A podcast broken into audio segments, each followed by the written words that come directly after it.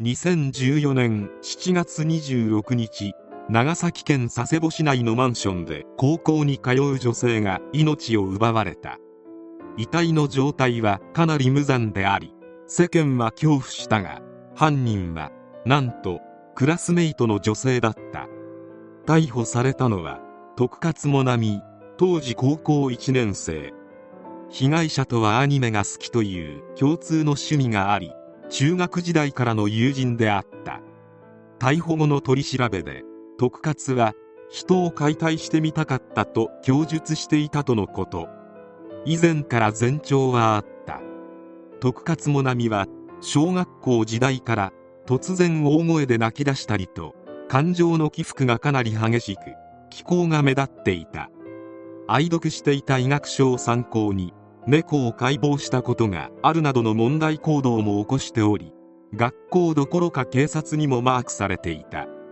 しかし学業は常にトップクラスでスピードスケートを習っておりその実力は国体に出場できるほど。これは徳勝もなみの両親が教育熱心だったおかげでもある。とはいえ同過ぎたもなみの行動は同級生にも被害を及ぼすことになる。小学校6年生時給食に液体漂白剤などの薬物を混入する事件が起きる。最初は気に入らない生徒にやっていたが特に関わったこともない生徒にも実行するなどその行動はエスカレートしていった。被害者は多数に及んだが一人の生徒が勇気を出して担任に被害を報告。いたずらでは済ませられない件だったこともあり市の教育委員会が調査に乗り出すほどの大騒動に発展。本来ならば裁判沙汰になってもおかしくなかったがモナミの母が土下座したこともあり世間的には公にならずに済んだ。しかし当然であるがモナミ自身はクラスから完全に孤立することになり不登校になってしまう。その後は環境を変えるため勉学に励み中高一貫校に合格する。モナミのことを知っている。人間がいなくなり放送部に所属するなど普通に生活しているように見えたが猫を解剖するなどの癖は治っていなかった。当然モナミの気候は周囲にも知られていき徐々に浮いた存在になっていった。そんな娘を一番心配していた母は中学卒業後は留学させようと考えておりそのために留学先まで探していた。何とかして娘を更生させてあげたい。その思いで頑張っていたが辛労が絶えなかったせいか若くして病にかかり2013年に亡くなってしまう。モナミが中学3年生の時であった。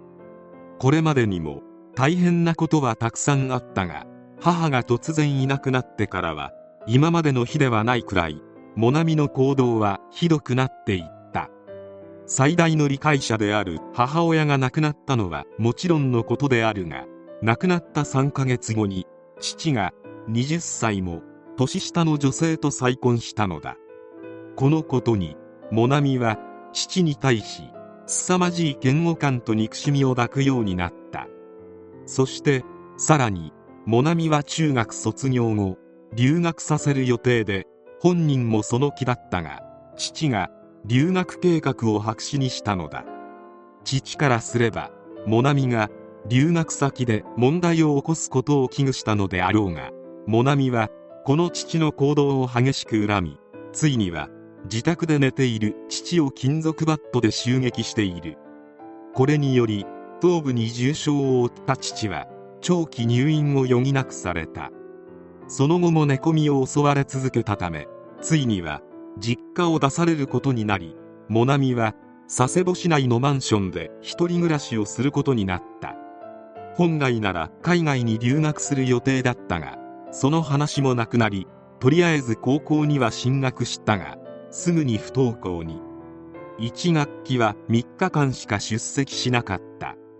精神科医や中学時の担任も交えてカウンセリングをはじめとした治療も並行して受けていたが改善はしなかった。この時に担当した精神科医によるとモナミの精神状態は最悪な状態に近かったとのこと。特に心理テストの結果によりかの有名な宮崎勤死刑囚や神戸児童事件の榊原生徒少年らと同様の兆候があると診断した。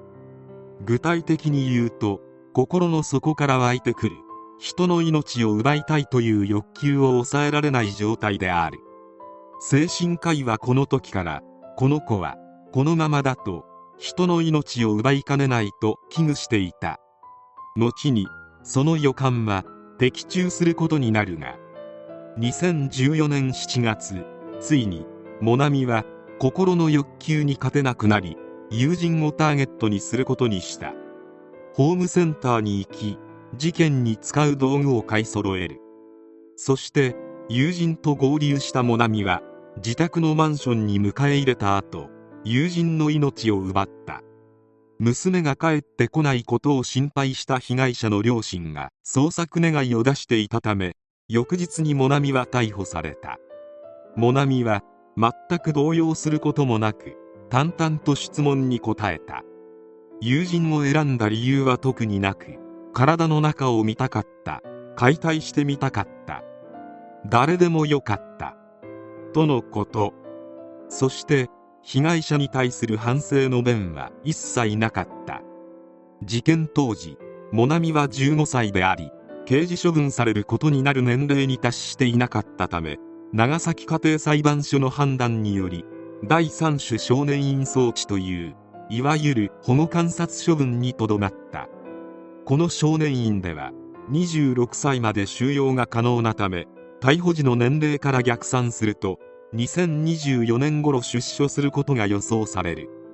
この事件は後味の悪さも犯罪史上屈指で何の罪もない娘を奪われた遺族はもちろんのことモナミの父は事件の2ヶ月半後自宅で自決した。モナミには兄がいたが事件の余波で大学を辞める羽目になった。そして父が自らの命を絶ったことによりモナミには両親がいなくなったため全ての責任を一身に背負ったのが父親の再婚相手つまりモナミの警母である。彼女からすればモナミの父親と結婚したわずか5ヶ月後に義理の娘が大事件を起こしたことになる。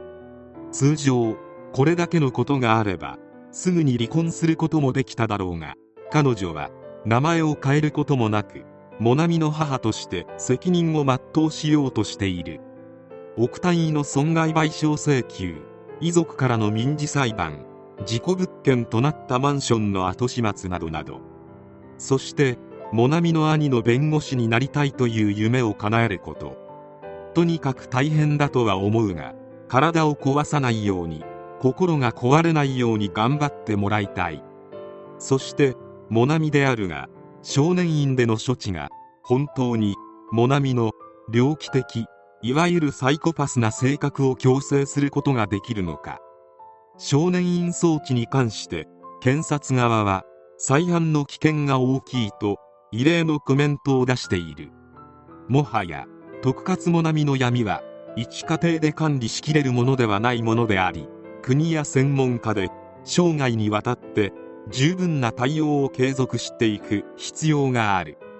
唯一の救いである警護の気持ちを裏切らないように。